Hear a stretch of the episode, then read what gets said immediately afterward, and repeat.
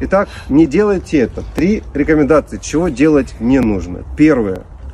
Не раздражайте раздраженных. Этого не делайте. То есть лучше помолчать.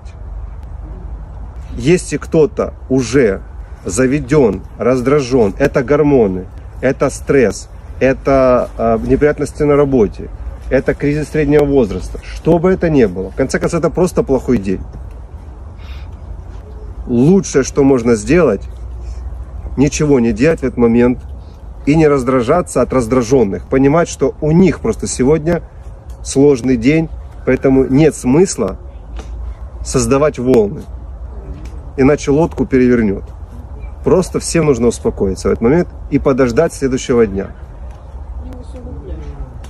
Второй совет, чего делать не нужно. Не сыпьте соль на рану. То есть не говорите членам вашей семьи никогда того, что причиняет им боль. Это в том числе вспоминание каких-то прошлых вещей. Третье, чего не нужно делать. Чем больше вы что-то разделяете в семье, тем меньше вас что-то объединяет. Мы в семье минимально что-то разделяем, чтобы нас минимально что-то разъединяло, чтобы больше быть объединенными. Что значит разделять? Многие очень сильно разделяют. Вот это твои обязанности, это мои. Это твои деньги, это мои. Это моя личная жизнь, это твоя личная жизнь. В нее не вмешивайся. Это мой почтовый ящик, это твой. Это мое время, извини, свободное, это твое. Это моя территория, это твоя территория. И так далее и тому подобное.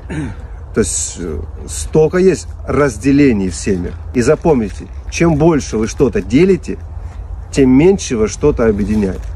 Вот если вы хотите, чтобы было больше чего-то вместе, значит меньше делите, а делайте больше все наше. Не мое твое, наше. Это наша проблема, а не твоя проблема. Теперь делайте это. Три совета, что я рекомендую делать. Первое. Принимайте только те решения, которые получили обоюдное согласие. Многие вообще об этом даже не думают. Они сами принимают решения. Мы о чем говорим? Мы говорим о счастливой семье. Не там, где каждый сам принимает какие-то решения, а потом один другого потом обвиняет, что «А, это твое было решение, а я же говорил, а я же думал, а что ты меня не остановил?» Принимайте те решения, которые получили обоюдное согласие.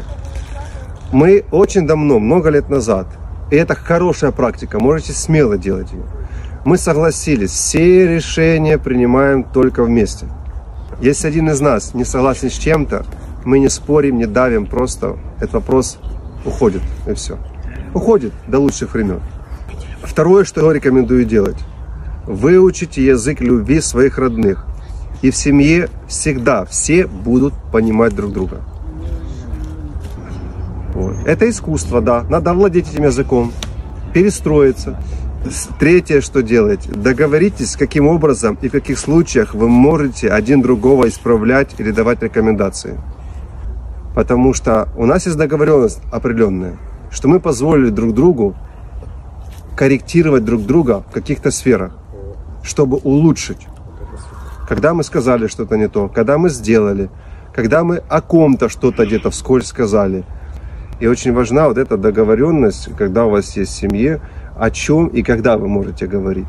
И до какого уровня вы можете говорить. Потому это вам решать. И теперь последние три, что можно попробовать. Вот. Это как бы хотите, делайте, хотите, нет, но я рекомендую это попробовать, потому что это очень хорошие штучки, плюшки. Первое. А, попробуйте во всех случаях использовать юмор. Этому нужно научиться, да, не все юмористы, некоторые настолько серьезные, что ну, очень страшно. Что еще второе попробуйте? Это все, что возможно делать, вместе делать, делайте вместе. Вот не все можно вместе сделать. Бывает работа такая, люди в разных местах работают. Но все, что возможно вам вместе сделать, сделайте вместе. Потому что один из самых сильных столпов семьи – это когда вы вместе. Дом, который разделился, он не устоит. Я уже много раз об этом говорил. Нужно просто согласится. Мы пойдем вместе. Я могу сама сходить. Пойдем вместе в магазин. Давайте вместе полепим пельмени. Давайте вместе просто пойдем поболтаемся на улице. Э, пусть наши глаза отдохнут. То есть стараться не наоборот, ты иди, а я тут поработаю. Или ты иди, я поработаю. Нет, это и так, знаете, все люди всю жизнь проводят так, что друг друга не видят. А если видят, только на кухне и то, чисто бытовые вещи их соединяют. Жить надо сегодня, правильно. Потому что жизнь, она как песок в часах. Она улетает. Так что служите, отдыхайте и живите. Для этого все, что возможно, делайте вместе. И третий совет, что надо попробовать вместо слов «я уверен» и «я знаю» используйте всегда в семье такие слова. Я могу ошибаться, но я думаю вот так. Потому что эти слова «да я знаю», «да не надо», оно не приводит к единству. Так само не только в семье, в бизнесе. Даже если вы большой начальник, руководитель, и имеете право голоса, и, или вы, не знаю, специалист, очень-очень крутой, и можете смело сказать, да я знаю, молчите все. Лучше всегда использовать. Я могу ошибаться, но у меня есть такое мнение, я думаю так. Потому что это всегда, это френдли, это такое, знаете, дружественное очень. Это ты никогда себя не ставишь выше кого-то и не считаешь кого-то каким-то неучем. Ты всегда себя ставишь в позицию, что я все равно могу ошибаться, я простой человек,